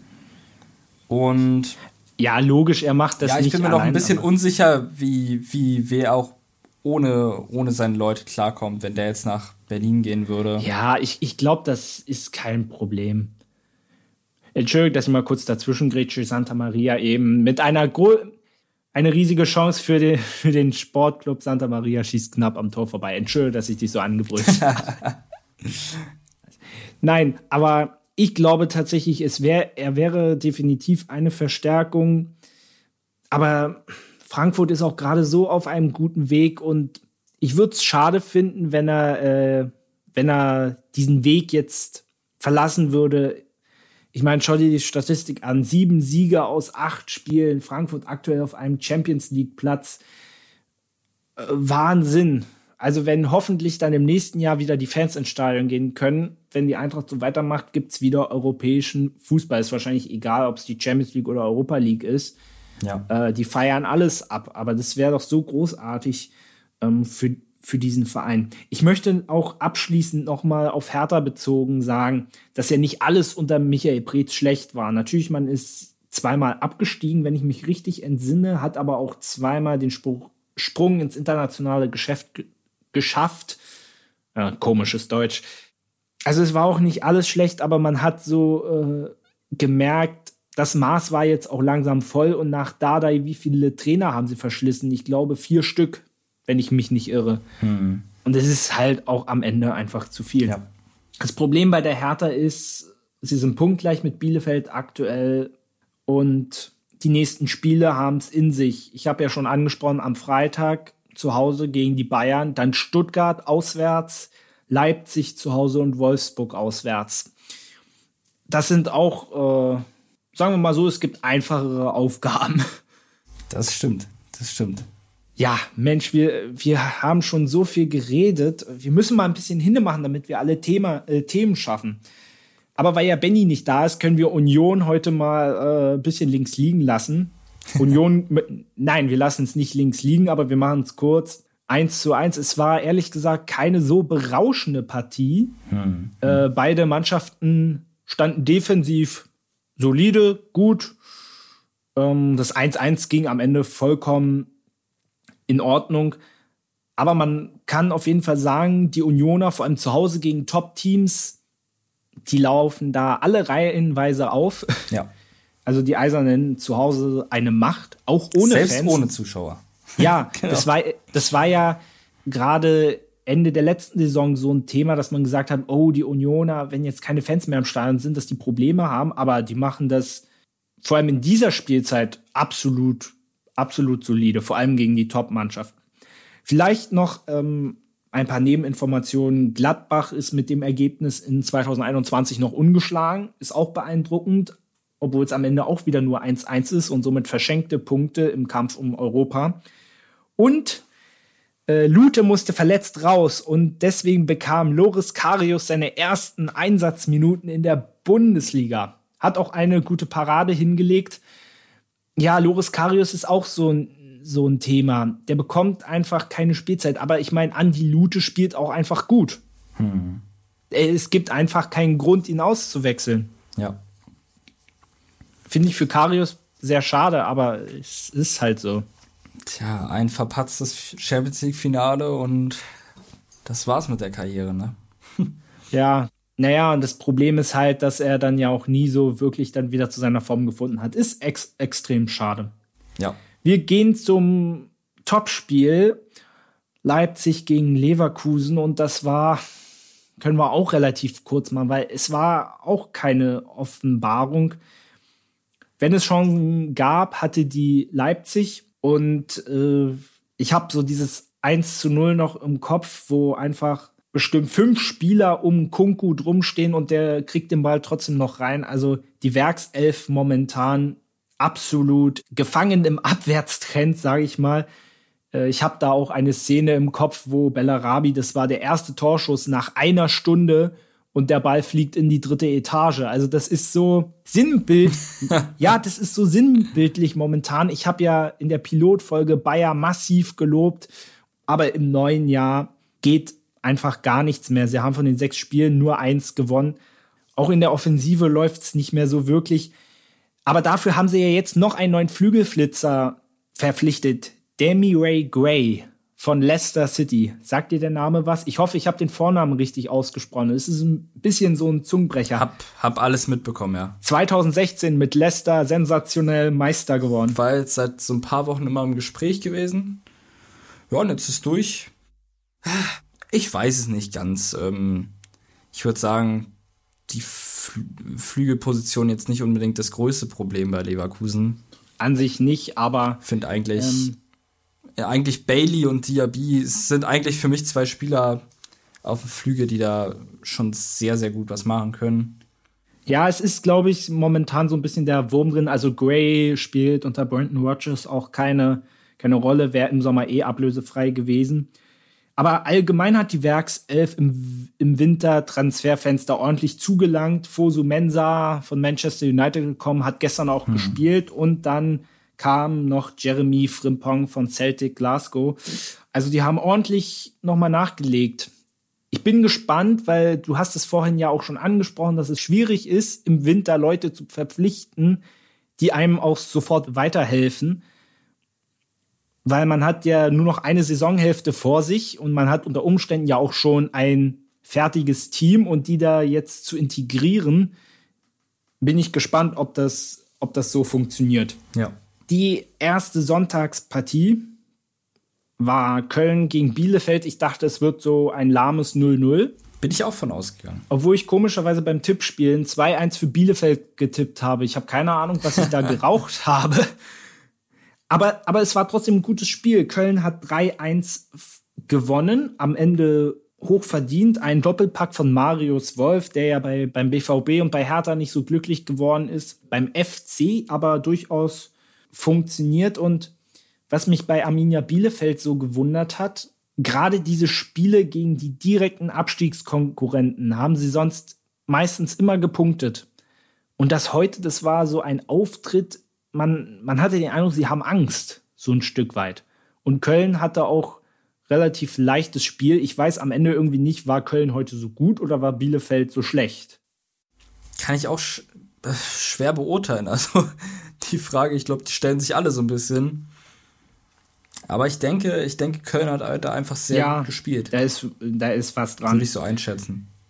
Eine Zusatzinformation da vielleicht noch. Max Meyer wurde in der 89. Minute eingewechselt, ja auch neu in der Domstadt. Sein letztes Bundesligaspiel, also davon jetzt abgesehen, war übrigens am 22. Oktober 2008 noch im Schalke-Trikot gegen den HSV. Man glaubt es nicht. Das, da hat der HSV noch erste Liga gespielt. Oh. Alle Hamburg-Fans mögen es mir jetzt, äh, mögen es mir verzeihen. ja, aber ähm, auch Bielefeld hat auf dem Transfermarkt nochmal nachgelegt. Ein junger Spieler namens Masaya Okugawa. Sagt er dir was? Nee. Mir sagt er was. Weißt du, weil der kommt aus Salzburg und der hat in der Champions League hat er gegen Bayern getroffen. Oh. Also er kann eigentlich nur ein guter sein und dann mit, mit Dohan ist ja auch ein Japaner, kann es durchaus eine sehr, eine gute Flügelzange werden, sage ich mal. Also Bielefeld sollte man nicht abschreiben. Und wer auch zum ersten Mal gespielt hat auf Seiten der Kölner war Emanuel Denis, ist von Club Brügge gekommen. Und da habe ich eine sehr interessante Geschichte. Ich weiß nicht, ob du das mitbekommen hast, aber der BVB hat ja jetzt in der Champions League-Saison in der Gruppenphase gegen Brügge gespielt. Und da gab es eine Story bei den Belgiern, dass ein Spieler in seinem Mannschaftsbus auf seinem angespannten Platz sitzen wollte, das aber aus Corona äh, ich weiß nicht, weil das aber aus verschiedenen Gründen nicht ging, weil der besetzt war oder weil der, er konnte sich auf jeden Fall nicht auf seinen angestammten Platz setzen. Weil er sich aber da trotzdem hinsetzen wollte, hat der Trainer gesagt, gut, dann bleibst du eben zu Hause. Und das war dieser Emanuel Dennis. Ist das jetzt ein gutes Omen für die Kölner oder weniger? Kanntest du die Geschichte? Nee, die kannte ich nicht. Die kannte ich nicht. Das hat heute auch. Oh, ich weiß nicht. Das hat auch der Sky-Kommentator heute so beiläufig erwähnt. Ich, sonst hätte ich es auch nicht gewusst, gebe ich ehrlich und frei zu. Also Dank an die Kollegen von Sky für diese interessante Info. Ähm, um mal zum Spiel zurückzukommen. Äh, die Kölner haben jetzt durch diesen Sieg sich auf Platz 14 vorgeschoben, ein Punkt natürlich noch auf den Relegationsplatz, aber ich glaube, das wird die Kölner motivieren, weil die nächsten Aufgaben sind zweimal auswärts Gladbach und Frankfurt, zu Hause Stuttgart und Bayern auswärts. Also ich glaube, der Sieg kam jetzt zur rechten Zeit, würde ich mal behaupten. Ja, ja. Dominik äh, stimmt mir zu, das ist großartig. Den haben die gut gebraucht. Ja. Ich gehe noch mal kurz zu Wolfsburg-Freiburg. Da gab es eine riesige Chance für den Sportclub. Die werden so langsam besser. Na, schauen wir mal. Eine Stunde ist rum. Vielleicht geht da noch was. Guti, dann machen wir die Bundesliga zu, würde ich mal sagen, ne? Ja. Großartig. Wir machen weiter mit der zweiten Bundesliga.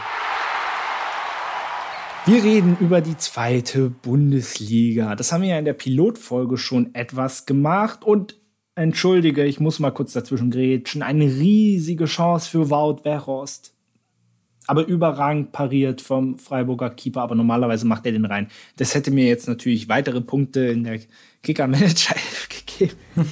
Ja, Flori Florian Müller. Ich habe gerade überlegt, wie jetzt der Keeper von Freiburg heißt. Ist ein bisschen dezent peinlich, aber natürlich Florian Müller. Überragend gehalten. Zweite Bundesliga. Wir fangen mal ganz oben an und zwar beim Hamburger Sportverein, wie besprochen.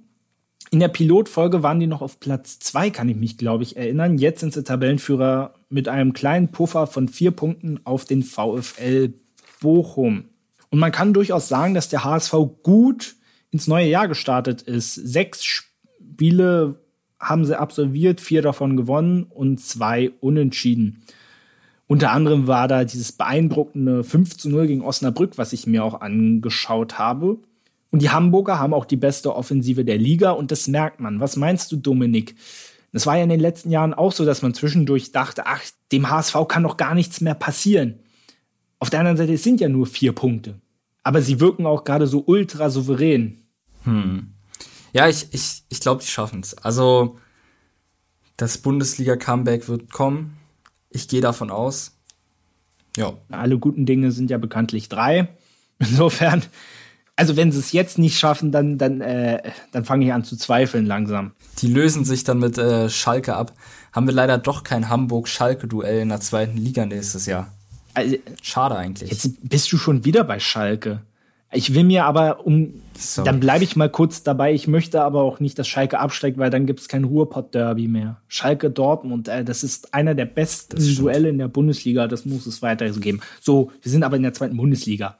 VfL Bochum, überraschend auf Platz zwei.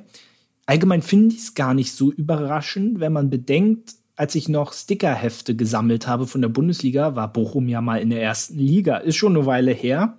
Aber eigentlich gehören die ja auch durchaus dazu. Vier Punkte Rückstand nur, aber heute auch gegen den KSC verloren. Ansonsten auch im neuen Jahr vier Siege und ein Unentschieden. Also auch da könnte es mal wieder nach oben gehen. Finde ich auch nicht so abwegig. Obwohl der KSC auch eine sehr, sehr gute Form aktuell hat. Also. Äh, da kommen wir gleich nochmal zu. Aber ich wünsche es Bochum vor allem, ich war ja da äh, letztes Jahr zum Pokalspiel gegen den FC Bayern, wo es ja fast eine Überraschung gegeben hätte. Nee, ist einfach äh, toll, sind auch tolle Fans da.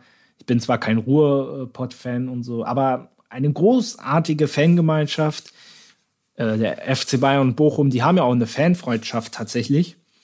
Und äh, deshalb wünsche ich es denen doppelt, dass die aufsteigen. Nach so langer Zeit vor allem auch wieder. Ich weiß nicht, ob das auch so in dieser Saison jetzt so das Ziel war. Aber ich meine, es war ja bei Bielefeld letzte Saison auch so. Die haben ja auch jetzt nicht direkt, also die hatten ja jetzt auch nicht direkt den Anspruch, in die erste Liga aufzusteigen. Aber es hat sich dann, vor allem in der Rückrunde, hat sich das ja dann ergeben. Jo. Aber du hast es ja schon äh, richtig angesprochen. KSC auf Platz 5 ähm, ist deshalb so interessant, weil die haben einen Horror-Saisonstart hingelegt. Drei Niederlagen am Stück, dann haben sie sich stabilisiert und zum Jahresende gab es, glaube ich, schon wieder drei Niederlagen hintereinander. Und im neuen Jahr hm, sechs hm. Spiele, fünf gewonnen, eins unentschieden gespielt und vor allem Platz drei in der Auswärtstabelle.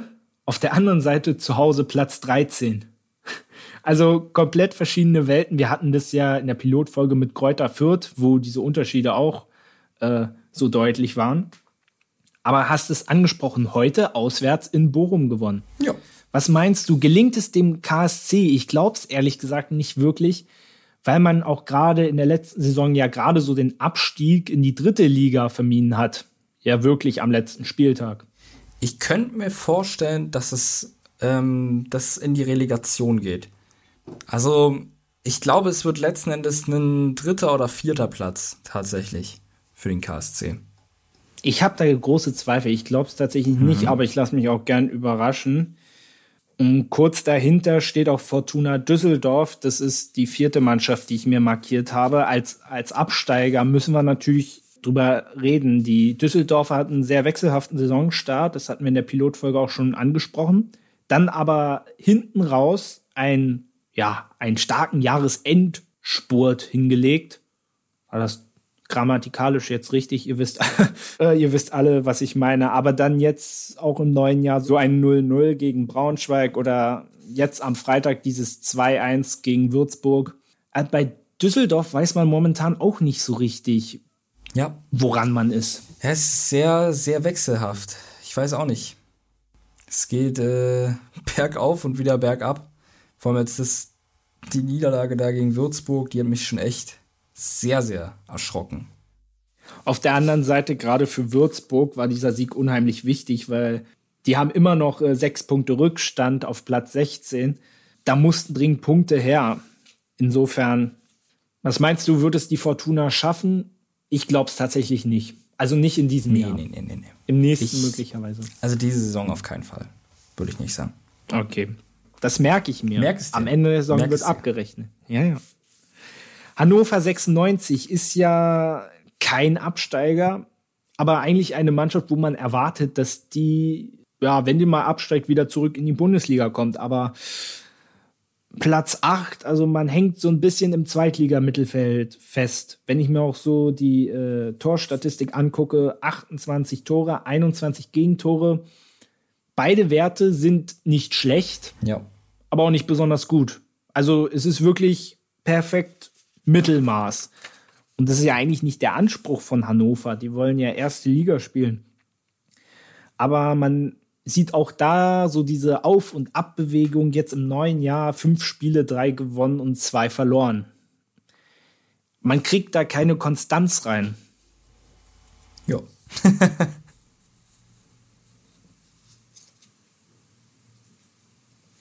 Naja, reden wir weiter. Ja, so viel kann ich ja gar nicht zu sagen. Also ich, ich würde es genauso einschätzen. Es ist irgendwie ähnliche Berg- und Talfahrt wie bei Düsseldorf. Ich kann mir sogar vorstellen, dass vielleicht da äh, durchaus wenn es da nicht zum Aufstieg kommt. Ist jetzt eine gewagte These, aber dass es da auch noch einen Trainerwechsel gibt, weiß ich nicht. Könnte ich mir Weil gut ich glaub, vorstellen. Kenan Kotschak, also, die Kenan haben auf jeden Kotschak Fall höhere ist, Ansprüche. Ähm, ja, und ich weiß auch nicht, wie lange sich Martin Kind das da anschaut. Ähm, aber noch düster sieht es beim ersten FC Nürnberg aus. Platz 14, heute in Sandhausen, relativ entscheidendes Spiel verloren, nur noch zwei Punkte vor dem Relegationsplatz, beziehungsweise drei Punkte vor der Abstiegszone. Grausam aus.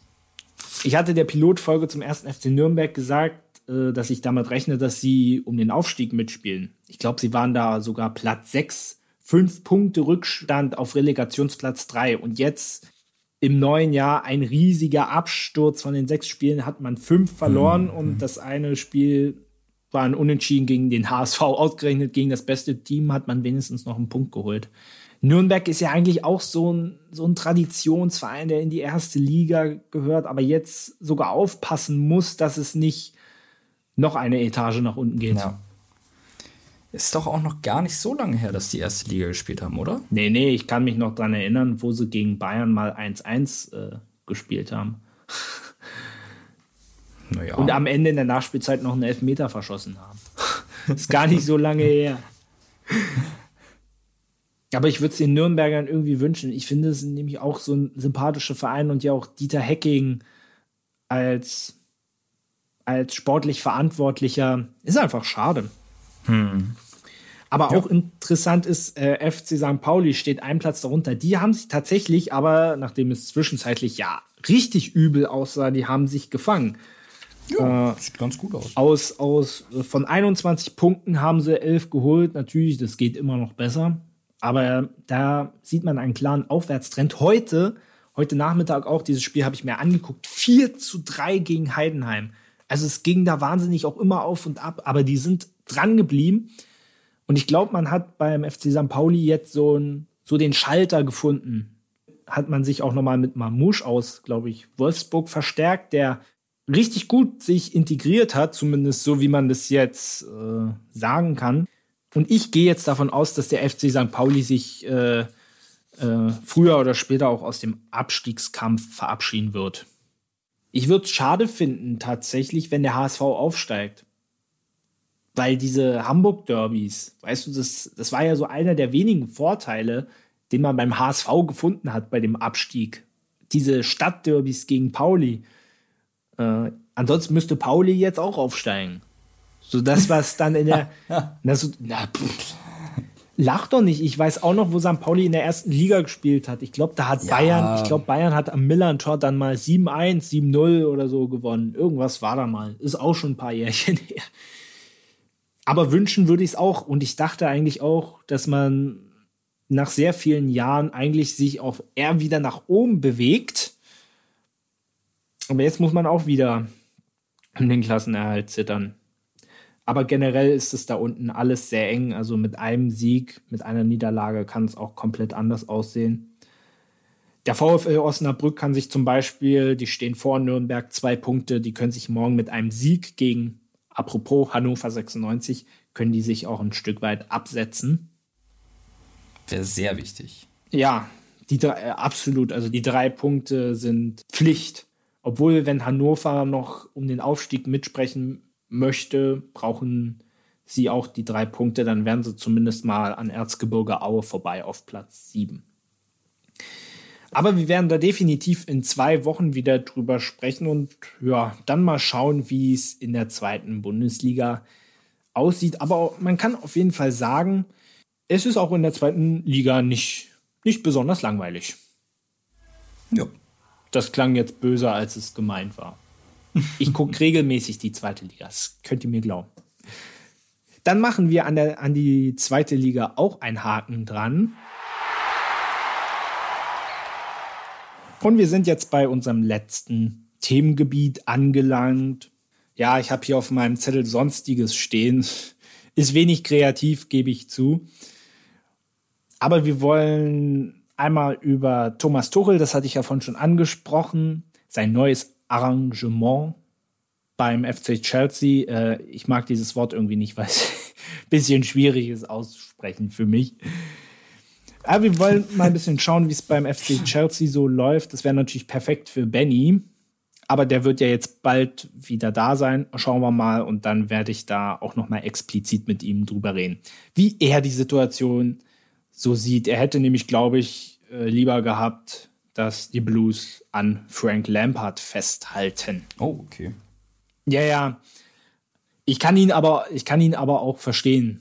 Ja, Und das ich, Großartige. Also Frank Lampard ist schon, schon natürlich eine Legende, aber ähm, ich glaube, vor allem für, für die deutschen Spieler bei, bei Chelsea wird der Trainerwechsel ganz gut sein, dass die vielleicht langsam mal in Fahrt kommen.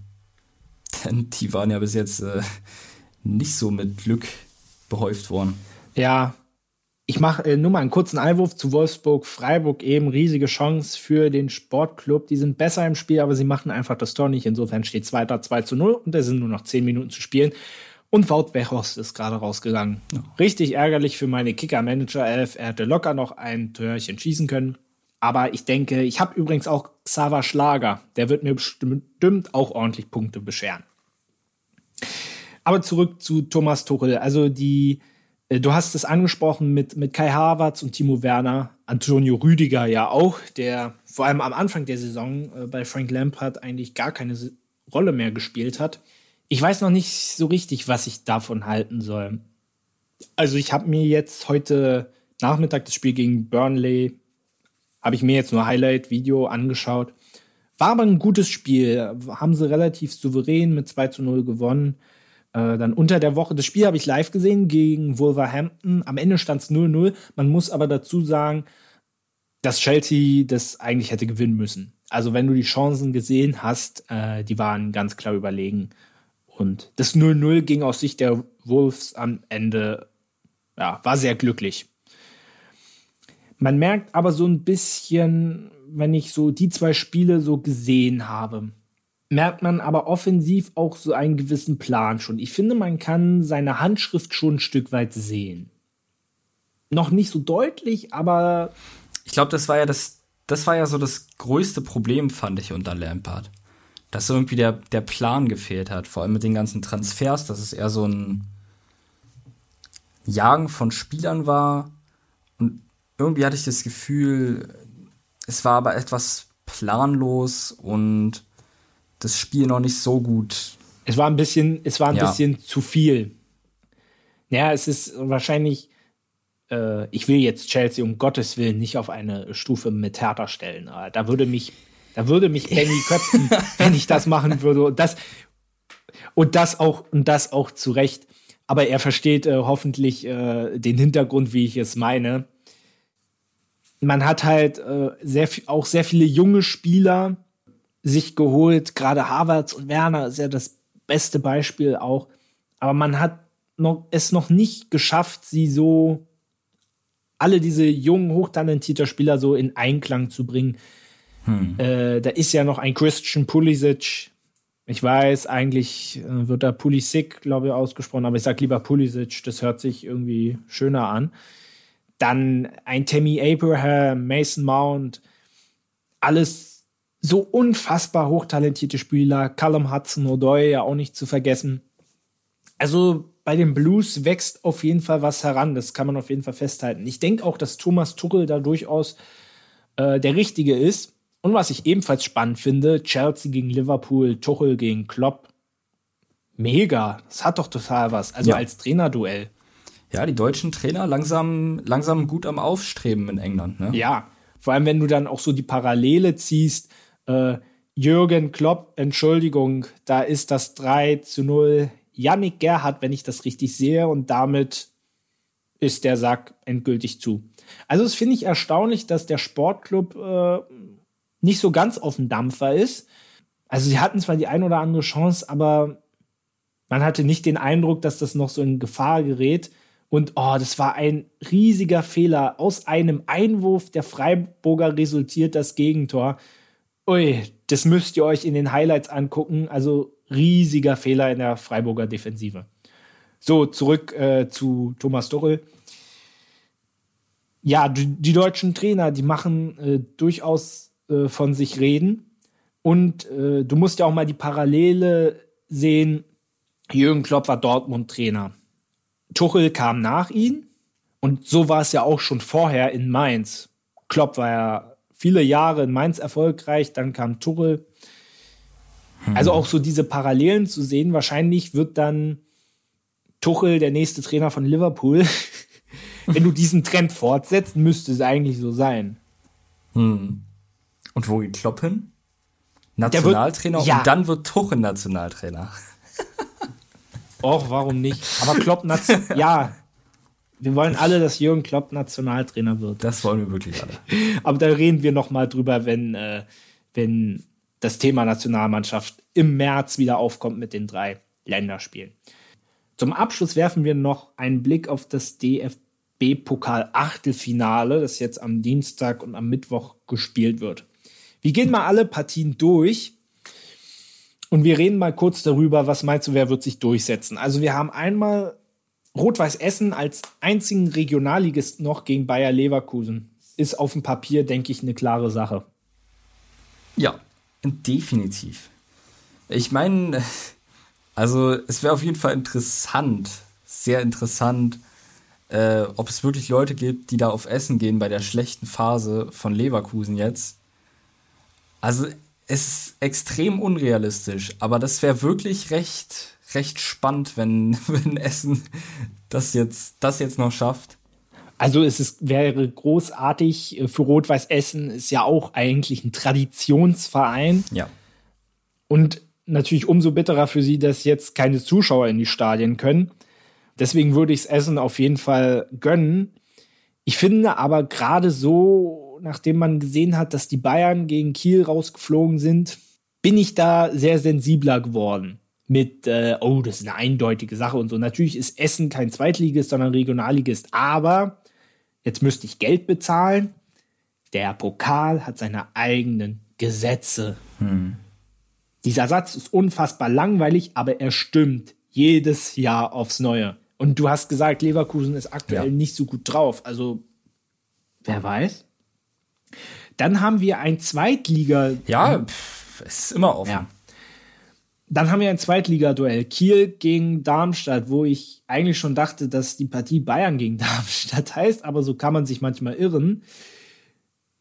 Was meinst du? Kiel gegen Darmstadt ist ja eine sehr, also wenn du oh. das tabellarisch siehst, ist Kiel ja, der Favorit, aber. Dann auf jeden Fall Kiel. Und sie spielen auch wieder zu Hause. Wahrscheinlich muss da wieder Schnee einsetzen und dann äh, klappt das schon.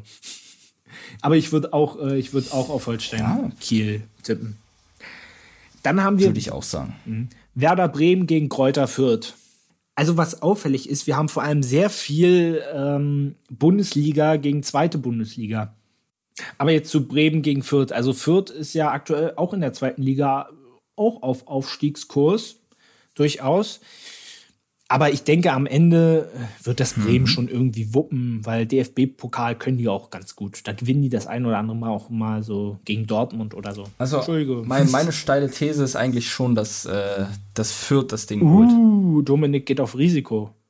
Das werde ich mir merken. Aber, aber, aber ja. herzlichen Glückwunsch, falls das der Fall. Fürth hat auch Hoffenheim geschlagen. Ah, deswegen, äh, okay, alle. da muss ich dann. Alles klar. Damit es nicht so peinlich ist, ich verstehe es. Dann müsste ich hoffen, dass Holstein hier am Ende den Pokal richtig. geholt. So, ja. äh, in Wolfsburg wurde das Spiel abgepfiffen. Der VfL gewinnt mit 3 zu 0 gegen Freiburg. Am Ende muss man sagen, relativ verdient und auch Christian Streich sehe ich da. Ja, der sieht nicht so besonders äh, erfreut aus, wobei ich dazu sagen muss, dass Christian Streich unheimlich cooler Typ, aber der schaut eigentlich immer relativ grimmig. Aber das wird ihm nicht gefallen haben, da bin ich mir, da bin ich mir relativ sicher. Dortmund gegen Paderborn. Könnte es da eine Überraschung geben? Ich glaube es nicht, weil am Ende ist Dortmund einfach zu gut und die individuelle Qualität ist einfach zu hoch. Gehe ich auch davon aus. Gut. Das denke ich auch. Wolfsburg gegen Schalke, das ist so eins von zwei Erstligaduellen und ich finde auch eigentlich für ein Pokal-Achtelfinale ein sehr schönes Spiel. Was meinst du, schafft Schalke sozusagen aus diesem miesen Liga-Alltag aber schaffen sie es äh, aus diesem miesen Liga-Alltag jetzt im Pokal aber was ja, Großartiges zu erschaffen. Wie zum Beispiel ein Einzug ins Viertelfinale in Wolfsburg. Ich, ich würde es mir wünschen, aber ich glaube es tatsächlich nicht. Ich sehe, dir fehlt die Fantasie. Okay. ich würde tatsächlich, da würde ich mal ins Risiko gehen oh, okay. und sage, dass Schalke ist, dass Schalke es irgendwie schafft. Ich hoffe, du behältst so recht tatsächlich. Gefühl. Weißt du, was, weißt du, was eine coole Sache wäre? Ein Pokalfinale Dortmund gegen Schalke. Das wäre doch das beste Duell, was noch entstehen das kann, oder? Das wäre das beste Duell, ja. Oder, oder meinetwegen, es muss auch nicht das Finale sein, sondern in der K.O.-Runde jetzt irgendwann. So das Viertelfinale, Halbfinale. Oh, das wäre mega. Hm. So, ja. äh, Leipzig gegen Bochum. Über Bochum haben wir ja schon gesprochen, aber äh, das Einzige, ja. was ich was vielleicht für Bochum sprechen würde, dass die Leipziger, auch wenn sie jetzt gewonnen haben, man merkt ja auch, sie hatten ja auch eine lange Saison. Ich meine, die sind ja auch ins Champions League Halbfinale gekommen. Also so viel mehr Urlaub als die Bayern hatten sie auch nicht. Gut, sie mussten nicht noch fünf Supercups gefühlt spielen. Aber auch bei den Leipzigern merkt man, dass da die Kräfte schwinden. Und ich weiß nicht, ob vielleicht an, an so einem Pokalabend für den VfL nicht was gehen könnte. Ich, ich würde es auch nicht ähm, ich würde es auch nicht abstreiten, dass äh, Bochum Chancen hat. Aber also an einem normalen Abend ist es ein Sieg für Leipzig. Ja, ich denke, am Ende wird es auch so kommen. Äh, Regensburg gegen Köln. Da setze ich tatsächlich alles mal auf eine Karte und sage, dass Regensburg sich durchsetzt. Wirklich? Ich, oh. ich habe irgendwie, ich kann mich fürchterlich irren ja, die Kölner haben ja jetzt auch 3-0, die sind gewonnen, die sind motiviert, aber ich glaube tatsächlich, weil die auch äh, auswärts antreten in Regensburg, der Jan, die sind jetzt in der zweiten Liga jetzt nicht ja, so wahnsinnig gut unterwegs, aber gerade deshalb könnte was gehen. Da würde ich, glaube ich, sogar mal mit ins Risiko gehen. Oh, das ist nett von dir. So, äh, und dann zum Abschluss das zweite Erstligaduell Stuttgart gegen Mönchengladbach. Ich finde auch ein sehr schönes Spiel, weil beide auf spielen guten Offensivfußball. Ist ein schönes Pokal-Achtelfinale. Was denkst du, wer hat da die Nase vorne? Du musst immer bedenken, Stuttgart spielt zu Hause. Also nicht auswärts. Ja, ich bleibe trotzdem bei Gladbach. Also Gladbach hat gerade so eine gute Form. Naja, deswegen meine ich ja. Deswegen meine ich ja, weil Stuttgart ja auswärts besser ist als zu Hause. Jetzt hast du den Witz nicht verstanden. Sorry, oh, sorry. ähm, ja, ich, ich setze trotzdem auf Gladbach. Also. Naja, würde ich, würde ich tatsächlich auch sagen, obwohl ich mir auch so denke, es könnte auch so ein Spiel werden, was so unentschieden nach 120 Minuten und 11 Meter schießen. Kann passieren. Generell das Gute ist ja jetzt, äh, wir können ganz entspannt gucken und je mehr Partien ins Elfmeterschießen gehen, mir ist es eigentlich egal, wer weiterkommt. Hauptsache Elfmeterschießen. 120 Minuten Fußball glotzen und dann noch ein spannendes Finish. Besser geht's ja gar nicht. Nur beim eigenen Verein möchte man das eigentlich nicht sehen. Wir beide können ein Lied davon singen. Ja. Wenn man es dann verliert, ist es äh, dezent peinlich. Aber muss man durch. Genau. Und wie gesagt, äh, ist gut für die Liga, dass dann in diesem Jahr auch mal zumindest mal jemand anders der Pokal gewinnt. Da muss ich auch sagen, ich finde, da steht insbesondere der BVB jetzt unter Druck, weil Meister, haben wir ja vorhin schon diskutiert, wird ja jetzt verdammt schwer, aber den Pokal können sie gewinnen. Ja. Das, wäre auch, so, wär auch sehr, sehr wichtig für die Moral. Absolut. Naja, allgemein überhaupt mal wieder einen Pott in den Händen genau. zu halten ist es in dieser Saison für den BVB eigentlich Pflicht, wenigstens den Pokal zu holen. Auf der anderen Seite äh, auch für Leverkusen, die im Finale, die letztes Jahr im Endspiel ja kaum eine Chance hatten und die vor allem nicht immer Vizekusen sein wollen. Entschuldigung, ich habe jetzt ähm, die Herzen von vielen Bayer-Fans empfind empfindlich verletzt mit diesem Ausdruck. Und Rudi Völler äh, wird mich bestimmt, äh, wenn er das hört, wird mich anrufen und mich zusammenscheißen. Sicherlich. Aber wie gesagt, sie haben ja jetzt die Möglichkeit, der ärgste Gegner ist auf jeden Fall raus und das sind die Bayern. Aber man weiß es ja auch nicht. Das Ding ist beim Pokal, es wird ja auch frei gelost. Das heißt, im Viertelfinale kann auch Leverkusen gegen Dortmund spielen, wenn es blöd läuft. Ja. Ne? ja. Also insofern, da ist nichts sicher und deswegen lieben wir den DFB-Pokal und schauen da ganz gespannt hin. So. Richtig. Dominik, wir sind durch. Wir sind durch. Wie war es? Ich muss sagen, ich habe auch langsam keine Stimme mehr. Es, es, war ganz okay. Also ich meine, ich bin jetzt nicht der, der größte Fußballprofi. Ich verfolge die erste Liga und dann wird es schon langsam schwieriger. Aber. Ja, das habe ich heute gemerkt, aber das ist kein Problem. Äh, das Gute ist, je öfter ich dich in den Podcast einlade, umso mehr musst du dich damit beschäftigen, ganz einfach. Aber ich hoffe, es hat trotzdem, es hat trotzdem, trotzdem ein bisschen ganz, Spaß ganz gemacht. lustig. So musste ich mich zwanghaft ja beschäftigen, ja. Oh Mann, Dominik, sag das doch nicht so. Man, dann denken die doch alle, ich hätte dich gezwungen. Das ist nicht so, ich garantiere euch das. Er hat es freiwillig Ach, gemacht. Ja, das habe ich freiwillig gemacht. Aber ich meine, ich musste mich zwanghaft beschäftigen, damit ich hier nicht so ganz so dumm dastehe. Ah, Dominik äh, kann irgendwie nicht so gut Komplimente verteilen. Äh, ich glaube, wir hören jetzt lieber auf, bevor, das jetzt, bevor du dich da noch mehr reinreitest. Das, äh, das bringt heute nichts mehr. Ich kann nach zwei Stunden kann ich es dir auch nicht mehr übel nehmen, wenn da nichts Produktives mehr dabei rauskommt. Danke, danke. Jetzt habe ich ihn, er, er kommt nie wieder. Jetzt habe ich, jetzt habe ich ihn zerstört. Nein, nein. Aber war auf jeden Fall toll, dass du da warst und äh, du ja, kannst. Ich danke dir für die Einladung. Ach, gerne doch. Danke. Und ich kann ihm ansehen, er meint es auch ernst. Aber ich werde definitiv auch wieder auf deine ja, fachkundlichen Kenntnisse werde ich definitiv auch wieder zurückgreifen. Schauen wir mal, wann das wieder der Fall sein wird. In zwei Wochen spielt ja, glaube ich, Dortmund gegen Hoffenheim. Vielleicht, Richtig. wenn du da glaube, Lust ja. hast. Schauen wir mal. Na Judy, das war's für heute. Ich danke euch sehr, dass ihr wieder zugehört habt, dass ihr vor allem durchgehalten habt. Es war äh, wieder eine sehr intensive Folge.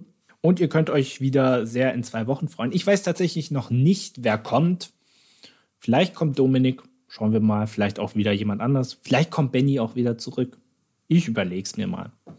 Auf jeden Fall macht's gut. Ähm, bleibt immer schön sportlich. Schaut immer viel Fußball. Es ist so extrem viel los, auch wieder in den nächsten Wochen. Und ja, bleibt vor allem gesund. Ich glaube, das ist in dieser Zeit immer das aller, aller Wichtigste.